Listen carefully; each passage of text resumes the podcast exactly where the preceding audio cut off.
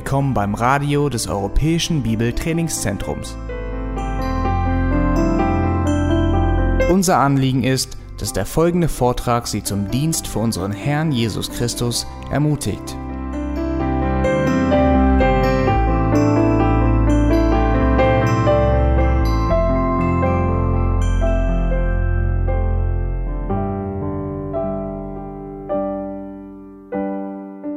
Habe diese Woche zum dritten Mal ein E-Mail von einem Mann bekommen, den ich nicht kenne.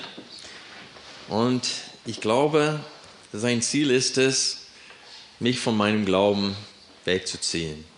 Also er schickt immer wieder irgendwelche Argumenten gegen den christlichen Glauben und er will, ich weiß nicht, ich glaube, meinen Glauben an Jesus Christus zerstören. In dem letzten E-Mail ging es darum, dass die, äh, die Bibel einfach zusammengewürfelt ist von vielen alten Texten, die sich gegenseitig widersprechen und so weiter. Also sehr eigenartige äh, E-Mails, die er mir schickt. Und vor allem von, zu unserem E-Mail-Adresse im Internet Leben aus Gnade. Das heißt, er sucht durch ein Internet Gegner, die er äh, ins Gespräch bringen kann, damit er argumentieren kann. Und äh, sein Herz scheint äh, dem Wort, Gottes Wort gegenüber wirklich geschlossen zu sein. Aber ich habe Hoffnung, dass Gott auch solche Menschen retten kann. Warum? Was haben wir letzten Sonntag gesehen? In Römer 9, bis 11, besonders in Kapitel 10, haben wir gesehen, dass alle Menschen eigentlich bereits schon erreicht sind. Sie haben alle bereits gehört. Paulus sagt, wie können sie den anrufen, von dem sie nie gehört haben? Und wie können sie an ihn glauben, wenn sie nicht gehört haben und jemand ausgesandt wird, um ihnen diese Botschaft zu bringen? Und man würde meinen, dass dieser Abschnitt in Römer 10 ähm, als auch Herausforderung oder als, ähm, als Aufruf zur äh, äh, Evangelisation in der Welt, das Evangelium an alle Enden der Welt zu bringen. Aber Paulus hat diese Worte nicht aus diesem Grund geschrieben. Denn er stellt die Frage gleich danach, haben Sie etwa nicht gehört? Er sagte, ja, gewiss. Und dann hat er vom Psalm 19, Vers 5 zitiert, wo es steht, dass Gottes Stimme an jeder Ecke der Welt gehört wird. Die Sterne, die ganze Schöpfung schreien mit lauter Stimme, so dass alle Menschen bereits gehört haben und abgelehnt. Und dann genauer bezüglich Israel stellte Paulus die Frage, hat Israel das nicht wahrnehmen können, was sie gehört haben? Und er hat schon vorher in Römer äh, 10 gesagt, dass das Wort in ihrer Nähe ist ist von ihnen nicht fern. Paulus spricht von den Juden als die, die nah sind, wir Heiden als die, die fern von Gott waren. Und Paulus hat klar und deutlich argumentiert, sie haben gehört. Ständig hat Gott ihnen das Wort gebracht und sie haben es ständig abgelehnt. Aber da haben wir immer wieder gesehen, am Ende von Kapitel 9, mitten in Kapitel 10 und am Ende von Kapitel 10, dass Gott sich von Heiden die ihn gar nicht suchen, die schon dahingegeben sind in ihre Sünden, er lässt sich von ihnen finden. Und wir werden in unserem Text heute lesen, Römer 11, dass auch unter den Juden, die Jesus als Stein des Anstoßes, gibt es einen Überrest. Gott rettet Menschen wie Paulus, die die Predigt von Stephanus bereits gehört haben und abgelehnt haben. Er rettet Menschen, deren Herzen Gott gegenüber hart wie Stein sind. Und dennoch bringt er sie so weit, dass sie sich vor ihm beugen, Buße tun und Jesus als kostbarer Eckstein sehen. Und ich möchte euch einfach Mut machen durch unseren Text für heute, weiterhin das Evangelium an allen Menschen weiterzugeben, auch wenn es scheint, als ob dieser Mensch sich nie und nimmer bekehren wird. Denn Gott ist in der Lage, auch solche Menschen zu retten. Lass uns unser Predigtext für heute lesen Römer 11, die ersten zehn Verse.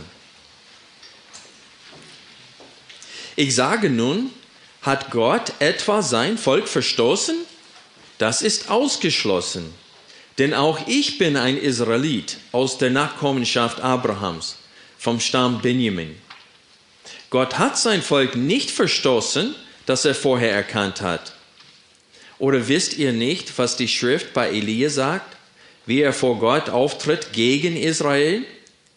Herr, sie haben deine Propheten getötet, deine Altäre niedergerissen, und ich allein bin übrig geblieben, und sie trachten nach meinem Leben.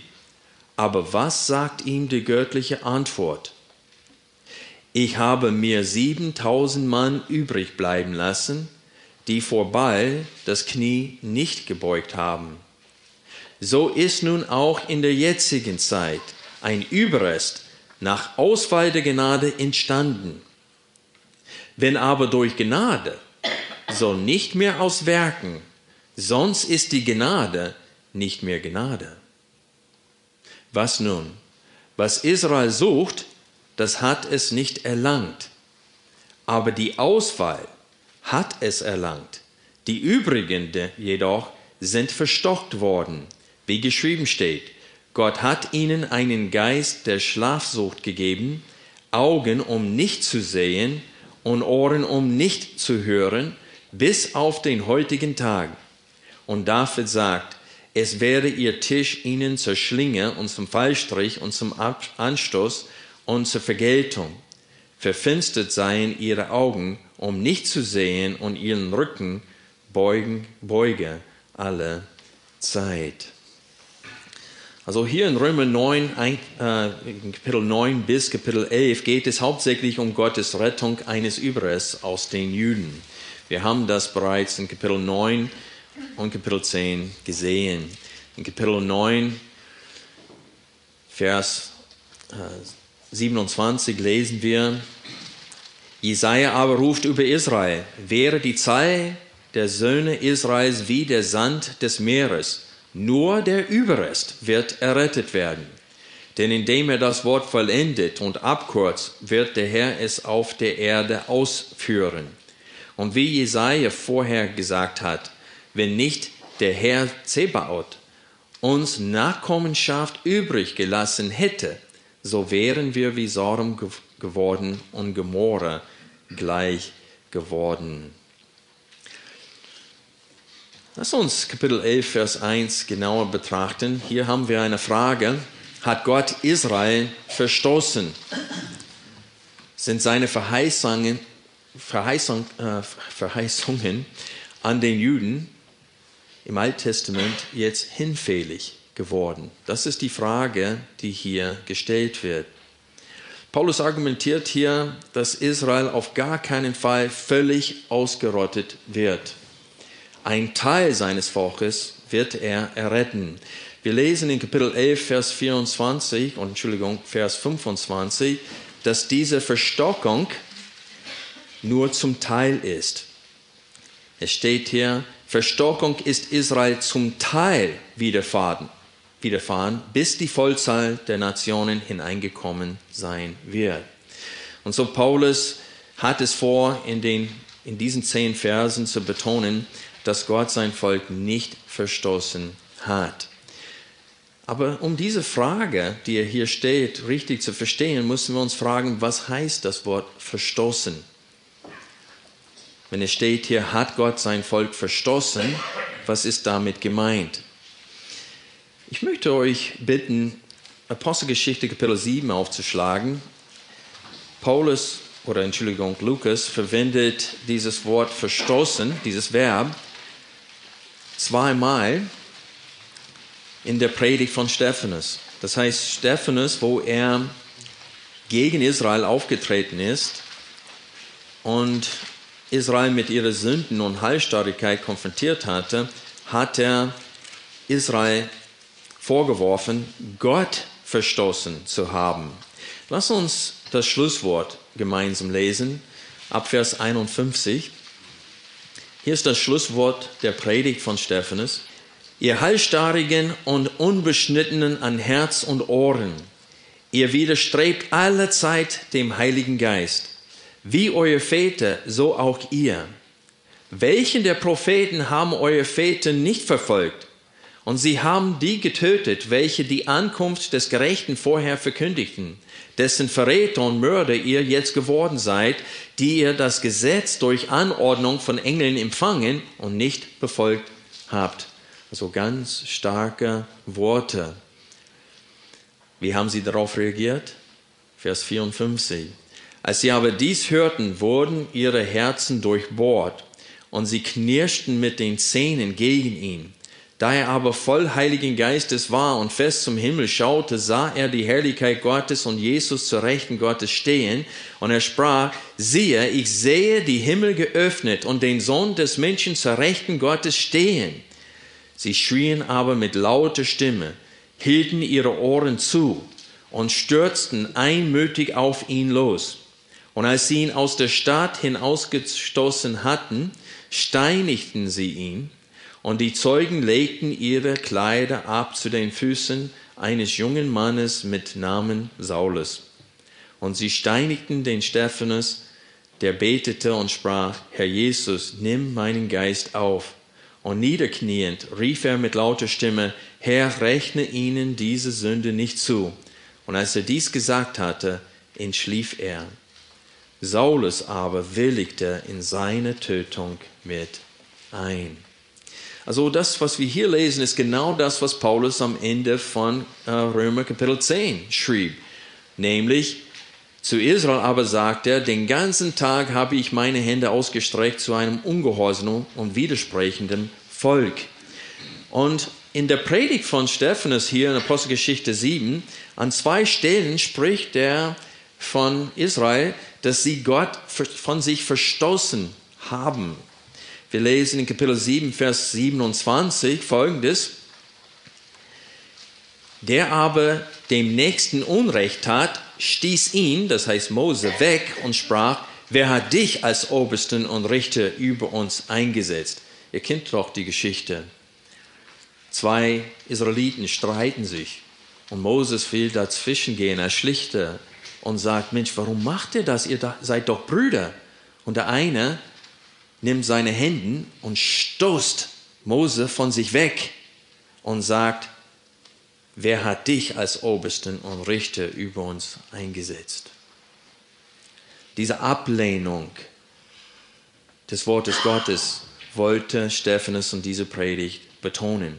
Dann sieht man das in Apostelgeschichte 7, Vers 39. Unsere Väter aber wollten nicht gehorsam sein, sondern stießen ihn von sich wandten sich in ihren Herzen nach Ägypten zurück. Und so wir sehen hier, dass Israel Gott von sich gestoßen hat. Und das ist jetzt die Frage in Römer 11, Vers 1. Paulus hat am Ende von Kapitel 10 gesagt,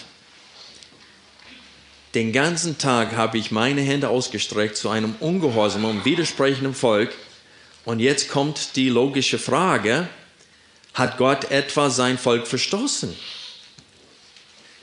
Ist, man kommt auf die Gedanken, wenn Israel Gott oft genug von sich stoßt, man würde denken, Mensch, irgendwann mal ist genug, oder?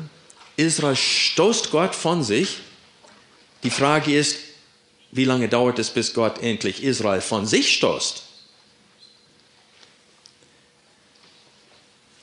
Hat Gott etwa sein Volk verstoßen? Und was eigentlich nicht verständlich ist, ist die Antwort auf diese Frage. Das ist ausgeschlossen. Warum ist es ausgeschlossen? Warum nicht? Warum sollte Gott sie nicht von sich stoßen? Warum ist es ausgeschlossen, dass Gott sein Volk von sich nie und nimmer von sich stoßen wird? Markus tippt auf seine Bibel. In unserem Text für heute kommt die Antwort nicht. Das heißt, in diesen zehn Versen hier in Kapitel 11 wird es nur uns gesagt, dass er es nicht tun wird. Warum es undenkbar ist, kommt ein bisschen später in Kapitel 11, Vers 8, 28, wo es steht hier, hinsichtlich, hinsichtlich des Evangeliums sind sie, das heißt ungläubige Israel in der jetzigen Zeit, zwar Feinde um euretwillen, hinsichtlich der Auswahl aber Geliebte um der Väter willen. Und dann steht es hier, dass Gottes Gnadengaben und seine Berufung unbereubar sind. Wir haben im Alten Testament in Hesekiel 20 und Hesekiel 36 gelesen, dass Gott Israel konfrontierte und sagte, bereits als ihr noch in Ägypten wart, hatte ich überlegt, euch schon zu vernichten. Aber um meines Namens willen habe ich kein Ende von euch gemacht. Ich habe euer Väten versprochen, dass ich euch in das Land hineinführen werde. Und dass es ein Messias, ein König über euch geben wird, der euch in Gerechtigkeit führen wird für alle Ewigkeit. Und ich werde das tun, auch wenn ihr es nicht verdient habt. Denn ich habe mich geschworen, ich habe ein Eid geschworen, dass ich das tun werde. Wir haben in 5. Mose, Kapitel 9 gelesen. Es steht, und Paulus äh, zitiert davon in Kapitel 10, wo es steht, sagt nicht in euren Herzen, sprich nicht in deinem Herzen, und was sollten sie in ihrem Herzen nicht sagen? Könnt ihr euch noch daran erinnern? Wegen unserer Gerechtigkeit kommen wir in das Land. Und dann Gott sagt in 5. Mose Kapitel 9 in dem Zusammenhang, wegen meiner Verheißungen an Abraham, Isaac und Jakob, da kommt ihr in das Land hinein. Weil ich gerecht bin und mein Wort halte, auch wenn ihr mich immer wieder von euch stoßt, werde ich es trotzdem tun. Deswegen, sagt Paulus, ist es undenkbar. Überall im Alten Testament, ob man Jesaja, Jeremia oder Hesekiel nimmt und durchliest, du wirst immer wieder sehen, Seite an Seite stehen die Prophezeiungen, dass Gott das Volk richten wird, dass er äh, das Volk bestrafen wird durch fremde Nationen. Und dann gleich danach steht es, aber ich werde euch wieder sammeln. Ich werde euch in das Land wieder hineinbringen. Ich werde euch in dem Land segnen. Und immer wieder nicht, weil sie etwas Gutes getan haben. Gott sagt, ich werde euch am Herzen beschneiden, damit ihr mich lieben könnt. Und so Seite an Seite sieht man, Gott bestraft das Volk Israel immer wieder, aber er sagt, aber ich werde kein Ende von euch machen. Ich fordere euch auf, die Propheten zu lesen im Alten Testament. Liest Jesaja durch und achte darauf, wie oft Gericht prophezeit wird und dann gleich danach sagt es, wenn diese, äh, nachdem dieses Gericht eingetroffen ist, werde ich trotzdem mich wieder zu euch wenden und euch wieder in das Land hineinführen. Weil sie zur Einsicht kommen in der Straf Bestrafung? Nein. Du liest das Gebet von, von Daniel in Daniel Kapitel 9. Nach 70 Jahren Gefangenschaft ist das Volk geistlich immer noch von Gott entfernt. Du liest Ezra Kapitel 9 und du siehst nach der 70 Jahre Gefangenschaft, nachdem das Volk wieder in das Land hineingeführt wurde, sie sind immer noch Gott fremd und fern. Und Gott sagt immer wieder, ich werde einen Überrest an Leben lassen. Deswegen hier in Kapitel 9, dieses Zitat von Jesaja. Wenn nicht der Herr Hebaot uns Nachkommenschaft übrig gelassen hätte, so wären wir wie Sodom geworden und Gomorra gleich geworden. Was würde das heißen? Ohne Überlebende. Völlig ausgerottet. Und Israel wird häufig im Alten Testament mit Sodom und Gomorra verglichen, weil sie genau so gelebt haben, wie diese bösen Städte. Gott hat diese Stadt ein Ende gemacht, aber Israel nicht. Und so wir lesen hier in Römer 11 nicht den Grund, warum Gott sie nicht, warum Gott kein Ende von denen macht, aber Paulus beweist, dass auch in der jetzigen Zeit ist Gott immer noch Israel gegenüber treu, obwohl er so viel Heiden rettet und so wenig Juden. Die Tatsache, dass er überhaupt Juden auch in der jetzigen Zeit rettet, ist ein Beweis dafür, dass Gott sein Volk Israel von sich nicht verstoßen hat. Und deswegen sagt Paulus hier, denn auch ich bin ein Israelit aus der Nachkommenschaft Abrams vom Stamm Benjamin. Aber ich möchte an dieser Stelle sagen, dass Paulus sich als Beispiel hier verwendet, nicht allein, weil er ein Jude ist, sondern wegen seiner Bekehrungsgeschichte. Er war genau wie die Juden, die in Kapitel 10, Vers 21 beschrieben werden. Gott hat seine Hände dem Paulus ausgestreckt durch Stephanus.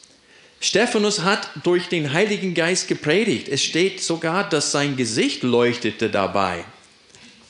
Und es steht, dass sie ihr sein Wissen nicht widerstehen konnten, seine Weisheit. Sie konnten ihn nicht widerlegen. Dennoch haben sie ihn abgelehnt. Die Bekehrungsgeschichte von Paulus wird dreimal ausführlich berichtet in der Apostelgeschichte. Warum dreimal?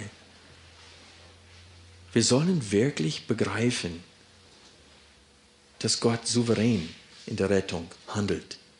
Paulus war unterwegs nach Damaskus, um Christen gefangen zu nehmen und sie ins Gefängnis zu werfen. Und Gott hat ihm begegnet oder ist ihm begegnet, hat sein Herz geändert. Und Paulus will hier sagen, ich bin ein Beispiel von diesen Israeliten, die Jesus nicht als kostbaren Eckstein gesehen hat, sondern als Stein des Anstoßes und als Fels des Ärgernisses. Aber Gott in seiner großen Barmherzigkeit und Gnade hat mich zum Gefäß des Erbarmens gemacht anstatt mein Herz weiterhin zu verstocken, wie er es mit den anderen Juden tut. Also auch in der jetzigen Zeit rettet Gott einen Überrest und beweist dadurch seine Treue. Wir hatten in Römer Kapitel 3 die Vers, ersten drei Verse gelesen. Paulus fing an, in dem Abschnitt äh, zu beweisen, dass die Juden keinen Vorzug über die Nationen haben. Er sagte, obwohl sie einen Vorzug gehabt haben, nämlich das Wort. Aber es steht da, die waren aber Gott gegenüber untreu. Und dann sagte, stellte dort eine Frage, wird ihre Untreue die Treue Gottes ausheben? Da hat er auch geantwortet mit Megenoito, das heißt, das sei ferne, das ist undenkbar, das ist unmöglich. Und das, weil Gott sein Wort hält. Also Paulus verwendet sich selbst hier, wie gesagt, als Beispiel in Kapitel 11, Vers 2, um zu beweisen, dass Gott auch in der jetzigen Zeit ein Volk rettet. Paulus hat bereits in Kapitel 9, Vers 6 gesagt, dass nicht jeder Israelit zum tatsächlichen Israel gehört. In Römer 9 bis 11 definiert Paulus das wahre Israel als der Teil von Israel, der durch Ausfall der Gnade errettet wird. Es sind die Kinder der Verheißung, die zu den Kindern Gottes werden. Der Teil von Israel, der errettet wird, wird hier von Paulus als von Gott vorher erkannt gezeichnet. Das bedeutet, dass auch Paulus vor Grundlegung der Welt von Gott als Jude zu Gottes Kindschaft vorher bestimmt und auserwählt wurde. Seht ihr das hier in Vers 2? Gott hat sein Volk nicht verstoßen, das er vorher erkannt hat. Hier ist nicht das ganze Volk damit gemeint, sondern der Teil von Israel, der zum Überrest bestimmt, vorher bestimmt wurde. Schlag bitte Kapitel 8 auf, Römer 8. Wir sehen hier, was mit diesem Satzteil, das er vorher erkannt hat, bedeutet. Kapitel 8, wir lesen ab Vers 28. Wir wissen aber, dass denen, die Gott lieben, alle Dinge zum Guten mitwirken, denen, die nach seinem Vorsatz berufen sind. Denn die er vorher erkannt hat, die hatte auch vorher bestimmt, dem Bilde seines Sohnes gleichförmig zu sein, damit er der Erstgeborene sei unter vielen Brüdern die er aber vorher bestimmt hat, diese hatte auch berufen. Und die er berufen hat, diese hatte auch gerechtfertigt. Die er aber gerechtfertigt hat, diese hatte auch verherrlicht. Also Paulus, wenn er sagt, die er vorher erkannt hat, meint er genau das, was hier in Vers 29 steht. Denn die er vorher erkannt hat, die hatte auch vorher bestimmt. Und so Paulus hier in Kapitel 11 nimmt immer noch Bezug auf Gottes souveränes Handeln, um ein Volk, ein Eigentumsvolk für sich zu retten, nicht allein aus den Juden, sondern auch aus den Nationen. Aber hier geht es um Israel und Gottes Treue Israel gegenüber. Und er sagt, das Volk, was er vorher erkannt hat, nämlich diesen Überrest, die rettet er in der jetzigen Zeit und die verstoßt er nicht. Sie hätten es verdient, aber er tut es trotzdem nicht. Und dadurch beweist er seine Treue Israel gegenüber.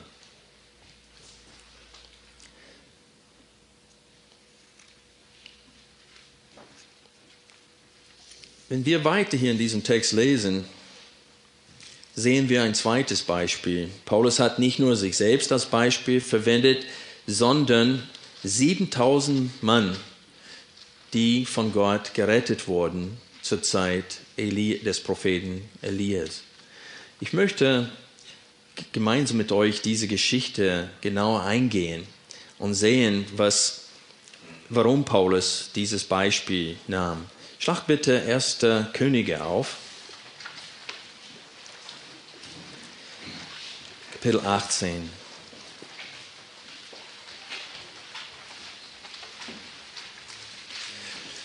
Wir dürfen nicht vergessen, dass der geistliche Zustand des Volkes Israels zur Zeit Elia nicht besonders gut war. Also das Volk Israel im Nordreich wurde zum Götzendienst durch König Ahab und seine ganz böse Frau Isabel geführt. Und Gott hat in 5. Mose äh, Israel gesagt, wenn ihr in der Zukunft nach fremden Göttern, das heißt nach den Götzen der Nationen, hinterherläuft, dann unter vielem anderen sagt Gott, ich werde keinen Regen senden. Und er sagte, der Boden wird hart wie Erz werden. Und so, wenn wir hier weiterlesen in äh, die Geschichte lesen in Kapitel 18 Abvers 21, ist es wichtig für euch zu wissen, dass zu dieser Zeit hat es in Israel drei und eineinhalb Jahren nicht mehr geregnet. Na, überlegt euch, wie schlimm es hier in Deutschland wird, wenn es nur vier, fünf Wochen kein Regen im Sommer gibt. Der Rasen ist, ist braun. Stellt euch vor, drei und eineinhalb Jahre kein Tropfen Regen und es steht auch kein Tau. Es hat kein Tau und kein Regen gegeben. Und wir lesen kurz vor diesem Abschnitt, den wir gemeinsam lesen wollen, dass es ist so schlimm geworden, dass der König Ahab, der sucht nach irgendwelche Flecken, wo es noch Gras gibt, damit er sein Vieh noch am Leben halten kann, sonst werden auch sie sterben. So extrem ist die Situation. Warum will ich das betonen? Es ist, weil die Herzen der Israeliten genauso hart wie der Boden ist. Und das werden wir gleich hier in dieser Situation sehen. Wir lesen ab Vers 21. Und Elia trat zum ganzen Volk hin und sagte, wie lange hinkt ihr auf beiden Seiten? Wenn Yahweh der wahre Gott ist, dann folgt ihm nach. Wenn aber der Baal, dann folgt ihm nach. Aber das Volk antwortete ihm kein Wort. Da sagte Elia zum Volk, ich allein bin übrig geblieben als Prophet des Herrn, aber die Propheten des Baal sind 450 Mann. Man gebe uns nun zwei Jungstiere. Sie sollen sich den einen von den Jungstieren auswählen, ihn in Stücke zerschneiden und aufs Holz legen, aber sie sollen kein Feuer daran legen. Und ich, ich werde den anderen Jungstier zurichten und aufs Holz legen, und auch ich werde kein Feuer dran legen. Dann ruft ihr den Namen eures Gottes an, und ich, ich werde den Namen Jahwes anrufen. Und der Gott, der mit Feuer antwortet, der ist der wahre Gott. Und jetzt sagt das Volk etwas. Da antwortet das ganze Volk und sagte, das Wort ist gut. Also damals gab es auch Schaulustige und die meinten, das wird unterhaltsam jetzt sein. Vorher haben sie kein Wort gesagt. Jetzt haben sie gesagt, ja, wir lassen uns darauf ein. Und ihr kennt die Geschichte. Diese Ballpriester versuchen den ganzen Vormittag, sie rufen, sie schneiden sich, sie tanzen rum und versuchen, hier Gott in Bewegung zu bringen und Elia spottet und gesagt, vielleicht ist er ausgetreten, vielleicht schläft er, vielleicht muss er ein bisschen lauter rufen. Und es passiert nichts. Und dann Elia macht es noch schwerer, indem er viel Wasser aus seinem Opfer, fast zu der Zeit gab es kaum Wasser, und sie haben das Wasser auf das Altar gegossen, alles nass gemacht und hat er kaum angefangen zu beten und Gott antwortet mit Feuer aus dem Himmel. Sofort. Und dann töten sie alle Ballpriester, diese 450 Mann. Und man würde denken, großer Sieg, großer Triumph für Israel. Und dann sagt Elia dem König Ahab, du sollst dich beeilen, wenn du nicht nass werden möchtest, denn es wird gleich regnen. Und er betet, dass es regnet und Gott schenkt den Regen. Und Ahab kommt nach Hause, berichtet seiner Frau Isabel, was alles passiert ist. Und es regnet und es hat seit dreieinhalb Jahren nicht mehr geregnet. Und wie reagiert Isabel darauf? Sie nimmt ein Eid vor und sagt, ich werde ihn umbringen. Ich werde Elia umbringen.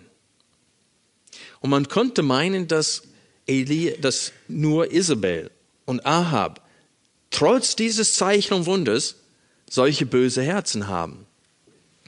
Aber wenn wir Apostelgeschichte genauer betrachten, Paulus zitiert diese Geschichte hier aus 1. Könige und er sagt, dass er gegen ganz Israel aufgetreten ist, als er zweimal an zwei Stellen gesagt hat, ich bin der Letzte der Propheten.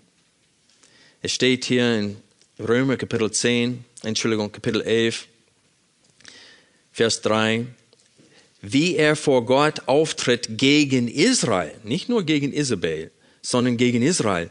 Herr, sie haben deine Propheten getötet, deine Altäre niedergerissen, und ich allein bin übrig geblieben, und sie trachten nach meinem Leben.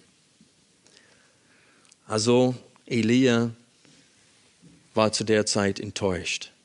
Der war deprimiert. Es steht, aus Furcht ist er geflohen um sein Leben. Und er ist einfach deprimiert. Nach dreieinhalb Jahren kein Regen, dann gibt es Regen und dann Feuer aus dem Himmel und das Volk ist immer noch, ihre Herzen sind genauso hart wie davor. Sie tun nicht Buße. Sie nehmen Yahweh nicht an ihre Herzen, sie stoßen Ball nicht von sich, sondern Yahweh. Und sein Herz ist sehr, sehr betrübt. Und in, seiner, in diesem bitteren Zustand schreit er zu Gott und sagt, Herr, ich bin der Letzte der Propheten. Und jetzt wollen sie auch mich umbringen. Und wie hat Gott darauf geantwortet? ich habe 7000 Mann, Betonung auf Mann, also er spricht hier wahrscheinlich von Propheten und nicht nur von Gläubigen, übrig bleiben lassen. Und dieses Wort mir ist sehr wichtig. Ich habe sie für mich übrig bleiben lassen. Gott lässt sich nie ohne Zeugnis selbst in der Offenbarung, in der 70. Jahrwochen Daniels, wo der Teufel dem Antichristen so viel Macht geben darf, es wird ein Bild geben, dass wenn du dich vor, vor diesem Bild nicht beugst, Feuer kommt aus diesem Bild raus und verzerrt dich. Selbst in der Zeit in Jerusalem, wo es so die Verfolgung so stark ist, wird es zwei Propheten geben, die keine töten kann. Und sie werden zeugen. Also Gott lässt sich nie ohne Zeugnis. Es hat noch nie eine Zeit gegeben und es wird nie eine Zeit geben, wo es keine wahre Gläubige gibt. Egal wie dunkel es wird in dieser Welt, gibt es immer mächtige, bevollmächtigte Menschen, die das Wort Gottes weitergeben, trotz aller Verfolgung. und Gott hält sie am Leben, bis er bereit ist, sie nach Hause zu rufen. Vorher können sie nicht sterben. Es ist wichtig für uns, das zu begreifen. Die göttliche Antwort an Elia war, ich habe mir 7000 Mann übrig bleiben lassen, die vor Baal das Knie nicht gebeugt haben. Und jetzt möchte ich eine sehr wichtige Frage stellen und diese Frage schneidet wie ein Messer. Es unterscheidet Armini Arminianer von Calvinisten, von den Menschen, die glauben, dass Gott souverän handelt in der Rettung und denen, die glauben, dass der Mensch einen freien Willen hat. Also hört diese Frage bitte ganz genau zu. Die Frage lautet, hat Gott diese 7000 Männer auserwählt und für sich übrig bleiben lassen, weil sie ihr Knie vor Baal nicht gebeugt haben? Oder haben sie ihr Knie vor Baal nicht gebeugt, weil Gott sie für sich übrig bleiben ließ? Ich wiederhole die Frage. Hat Gott diese Männer ausgewählt und für sich übrig bleiben lassen, weil sie ihr Knie vor Baal nicht gebeugt haben? Das heißt, weil er wusste, dass sie gute Männer sind und dass etwas Gutes in ihnen ist? Oder haben sie ihr Knie vor Baal nicht gebeugt, weil Gott etwas in ihnen bewirkt hat und sie für sich übrig bleiben ließ? Die Verse 5 bis 7 beantworten diese Frage für uns. Wir lesen hier in Vers 5, so ist nun auch in der jetzigen Zeit, wie zur Zeit Elia, auch in der jetzigen Zeit ein Überrest nach Auswahl der Gnade, was? Entstanden. Hier geht es nicht um das Blut Jesu Christi. Das ist das Mittel, wodurch Gott heilt. Hier geht es um die Bekehrung. Hier geht es um ihre Fähigkeit, Jesus als kostbarer Eckstein wahrnehmen zu können. Wie ist dieser Überrest entstanden? Das ist die Frage. Wie sind diese 7000 Männer zum Glauben gekommen? Wie ist Paulus zum Glauben gekommen? Wie ist der Überrest der Juden in jedem Zeitalter, auch in der jetzigen Zeit? Und wie wird dieser Überrest von den Juden in der Zukunft, wie es in Römer 11 äh, berichtet wird, wie ist dieser Überrest entstanden? Durch diese Auserwählung, die aus Gnade geschehen ist. Sie haben bereits gehört und abgelehnt. Sie können immer wieder hören und werden immer wieder weiterhin ablehnen, es sei denn Gott ein Wunder tut in ihren Herzen. Und das ist, was wir hier im Text lesen. So ist nun auch in der jetzigen Zeit ein Überrest nach Ausfall der Gnade entstanden. Paulus sagt, ich bin durch Auserwählung gerettet. Und dann lesen wir hier weiter, wenn aber durch Gnade, das heißt durch Auserwählung, Vorherbestimmung, diese Auswahl aus Gnade, so nicht mehr aus Werken, sonst ist die Gnade nicht mehr Gnade. Also achte bitte auf diese Worte hier. Viele Christen, sie stellen sehr gerne Glauben gegenüber von Werken. Der Mensch ist nicht allein, ist nicht aus Werken vor Gott gerecht, sondern aus Glauben. Aber die Schrift steht nicht nur Glaube gegenüber von Werken, sondern was? Gnade. Auserwählung und Vorherbestimmung steht Gott gegenüber von Werken. Selbst die Bekehrung darf kein menschlicher Werk sein. Ist auch nicht. Ich weiß, viele sagen, ja, stimmt, der Mensch ist nicht fähig, Gott muss etwas tun, damit er glaubt. Die sagen, Gott zieht jeden Mensch und er bringt jeden Mensch zu einem Punkt, mindestens einmal in seinem Leben, wo er dann ihn befähigt, positiv auf das Angebot zu reagieren. Und wenn er es tut, dann ist gut. Wenn er es nicht tut, hat er sich selbst dafür zu danken. Freunde, Gott ist nie, nirgendwo in der Schrift verpflichtet, Menschen eine, noch eine Chance und noch eine Chance und noch eine Chance zu geben, Buße zu tun. Und was hier klar und deutlich ist, durch die Gegenüberstellung, der verstockt auch. Er macht es nicht nur möglich, er bewirkt diese Rettung in ihnen. Diese Kette, die wir vorhin gelesen haben in Römer 8 ab Vers 29, die er vorher bestimmt hat, die hat er auch was? Berufen. Und das ist ein wirksamer Ruf. Jesus hat gesagt, alle, die der Vater mir gibt, werden zu mir kommen. Nicht die Hälfte, nicht ein Bruchteil, sondern alle, die der Vater mir gibt, werden zu mir kommen. Gott handelt nach seinem Vorsatz. Schlag bitte Kapitel 9 auf.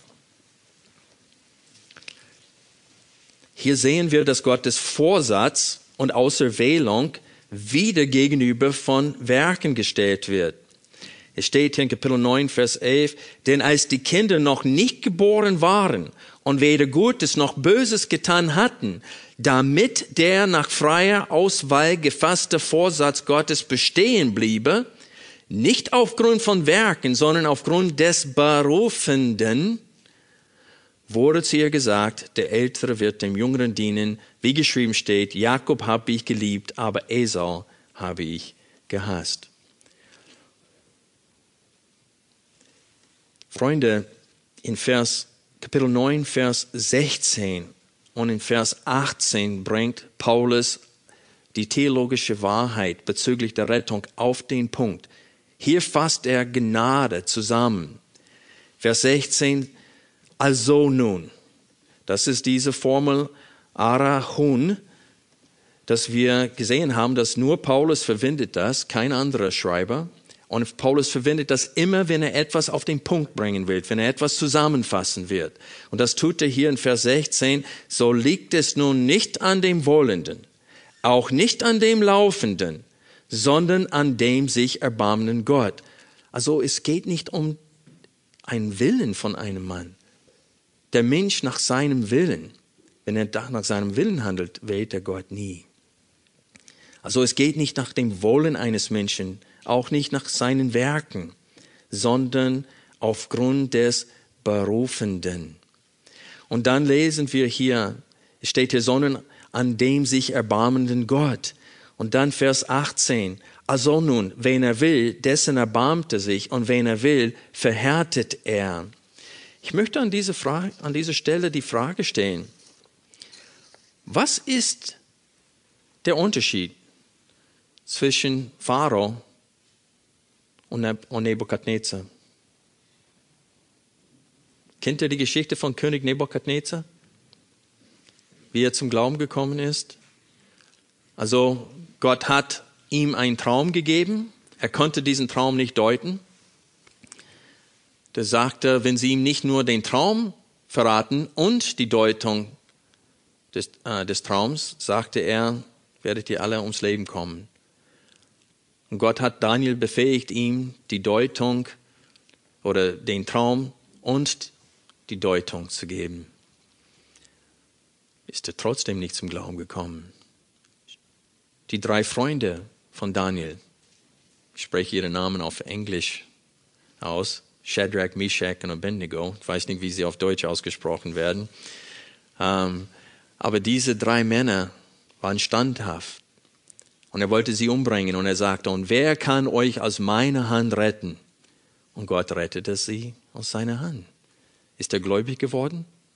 Nein dann musste er sieben Jahre lang Gras fressen wie ein Tier und das als Erfüllung, eine Offenbarung an ihn von Gott. Und dann kam er zum Glauben. Und es steht, als Gott mir mein Verstand zurückgab, habe ich erkannt. Also Gott hat an ihn gehandelt. Nicht nur einmal, nicht nur zweimal, sondern dreimal. Und führte ihn zum Glauben. Und was ist der Unterschied zwischen ihm und Pharao? Beide dachten, dass sie Götter sind. Beide waren arrogant, bis es geht nicht mehr.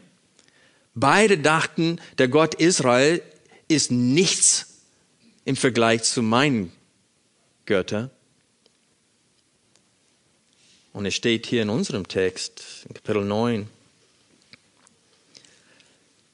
Denn die Schrift sagt zum Pharao, Vers 17, eben hierzu habe ich dich erwächt, damit ich meine Macht an dir zeige und damit mein Name verkündigt werde auf der ganzen Erde.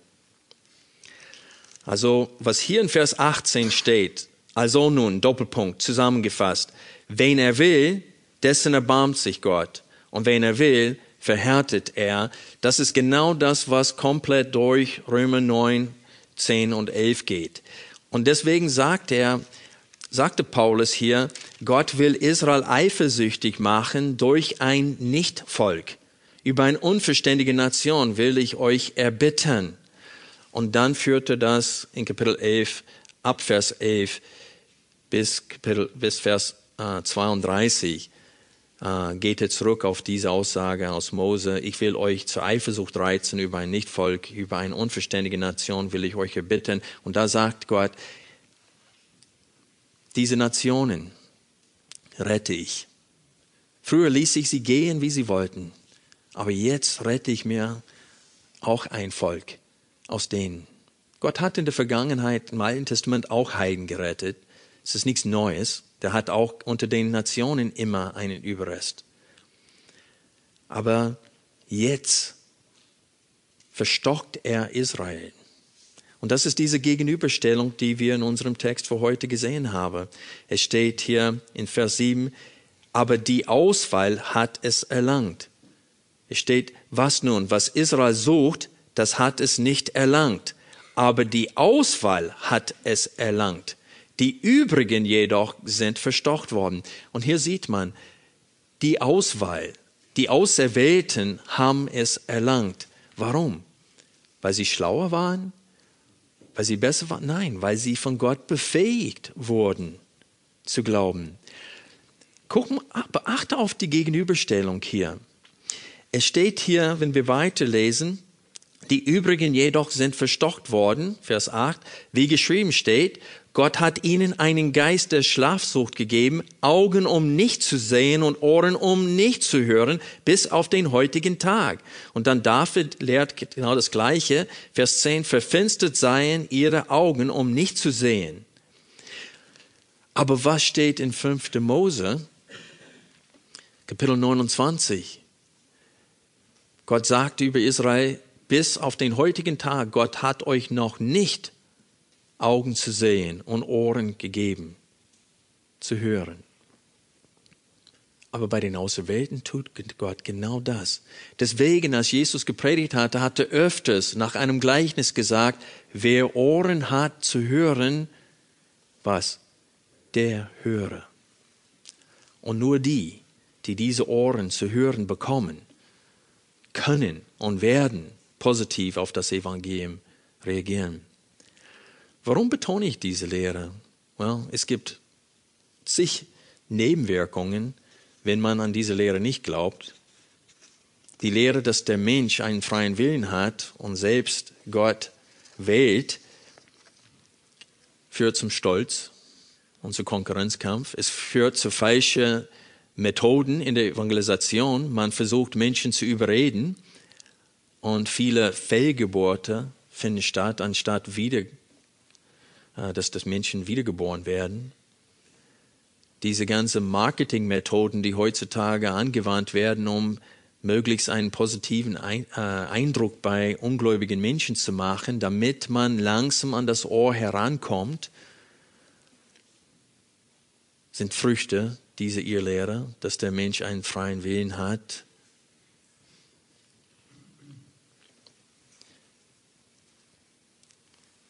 Paulus steuert auf eine Hauptanwendung hier in Kapitel 11 und die Hauptanwendung sehen wir hier am Ende von Kapitel 11, wo es geschrieben steht, O Tiefe des Reichtums sowohl der Weisheit als auch der Erkenntnis Gottes, Vers 33. Wie unerforschlich sind seine Gerichte und unaufspürbar seine Wege. Denn wer hat des Herrn Sinn erkannt? Oder wer ist sein Mitberater gewesen? Oder wer hat ihm vorher gegeben und es wird ihm vergolten werden? Denn aus ihm und durch ihn und zu ihm hin sind alle Dinge. Ihm sei die Herrlichkeit in Ewigkeit. Amen. Es gibt eine andere Anwendung, die ich euch nahebringen möchte heute. Und das ist das Ziel der heutigen Predigt. Nämlich, egal wie dunkel diese Welt ist, dürfen wir wissen, dass Gott dabei ist, ein Eigentumsvolk für sich zu erretten. Und es spielt dabei keine Rolle, wie hart ihre Herzen sind. Ich habe Hoffnung, dass Menschen, die das Evangelium stark ablehnen, wie das Volk Israel zur Zeit Elia, dass Gott durch sein Wort sie retten kann. André sitzt hier heute. Und wenn ihr sein Zeugnis hört, wisst ihr, wie stolz und arrogant er früher war. Er war Atheist, wie, er sein, wie sein alter Vater immer noch ist. Und Gott hat ein Werk der Gnade in seinem Leben geführt, dass Menschen, die ihn vor seiner Wiedergeburt gekannt haben, hätten gedacht, dieser Mensch wird nie zum Glauben kommen. Unmöglich. Es war ein Wunder Gottes. Und ich möchte euch Mut machen. Die Lehre der Auserwählung, sagen viele, hindert, dass Menschen das Wort verkündigen, weil sie denken, ach, die Menschen werden sowieso errettet werden. Nein, sie motivieren. Diese, diese Lehre motiviert, denn ich weiß, dass Gott auch die härteste Herzen überwinden kann und wird, wenn er sie vor Grundlegung der Welt auserwählt hat. Und das macht mir Mut in der jetzigen Zeit. Wir sollen nicht wie Elia sein, der deprimiert war. Manchmal sehen wir es wenig Frucht und denken, Mensch, ich habe so viel gearbeitet, so viele Menschen von Jesus erzählt, und wo ist die Frucht geblieben? Gott hat 7000 Mann für sich übrig bleiben lassen. Zur Zeit Elia und so dunkel ist es noch nicht geworden hier in Deutschland. Aber egal wie dunkel es wird, Gott ist dabei, ein Eigentumsvolk für sich zu erretten und es spielt dabei keine Rolle, wie hart das Herz seiner Auserwählten ist. Sie werden an Jesus Christus glauben, Buße tun und am Herzen beschnitten werden, so dass sie Gott von ganzem Herzen lieben und dienen können. Und wir sollen nicht deprimiert werden in der jetzigen Zeit. Ich möchte als Schlusswort euch bitten, das Lied 112 aufzuschlagen. Wir singen ständig das, was wir heute in der Predigt gesehen haben, nehmen es aber manchmal nicht wahr.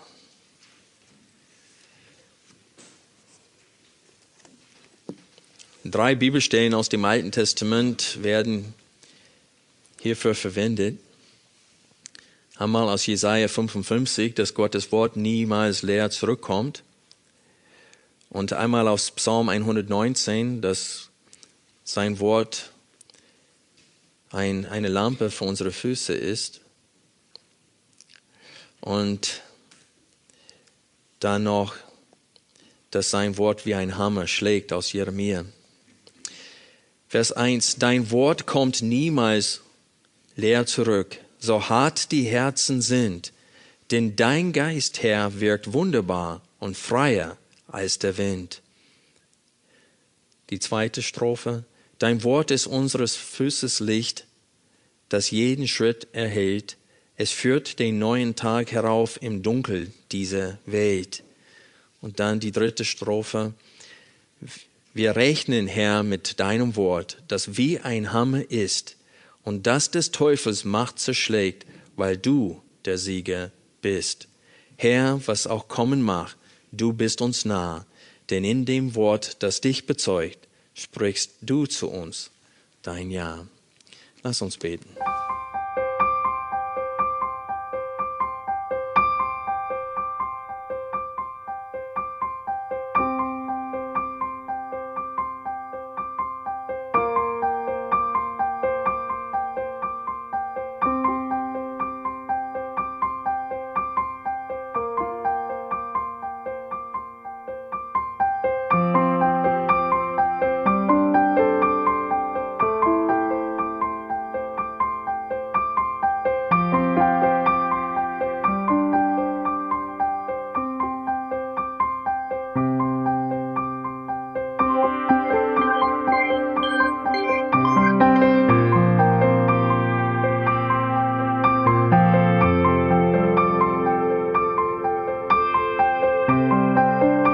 Alle Vorträge unseres Programms, Bücher, DVDs und vieles mehr können Sie bei uns unter www.ebtc-media.org erhalten.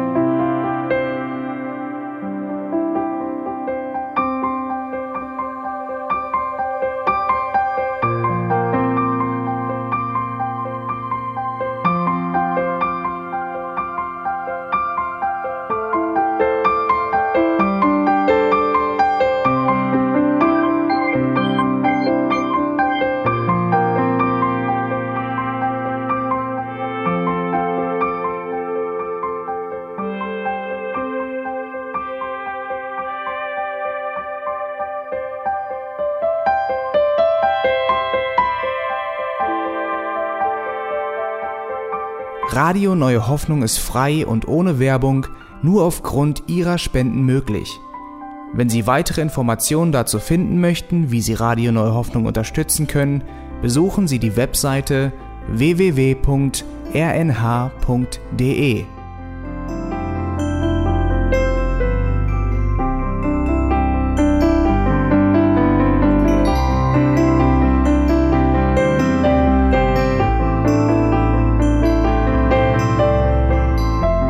Sendezeiten des EBTC sind Montag, Mittwoch, Freitag und Samstag jeweils von 10 bis 11 Uhr.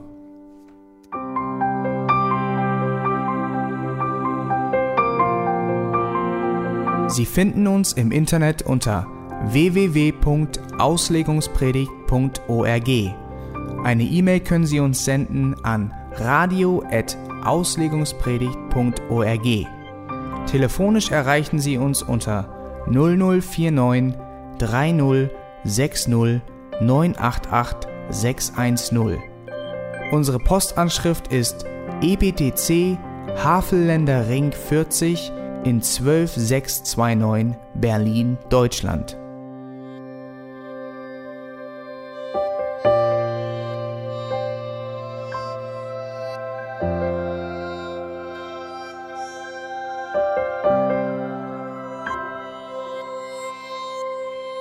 Auf Wiedersehen und bis zum nächsten Mal beim EBTC Radio.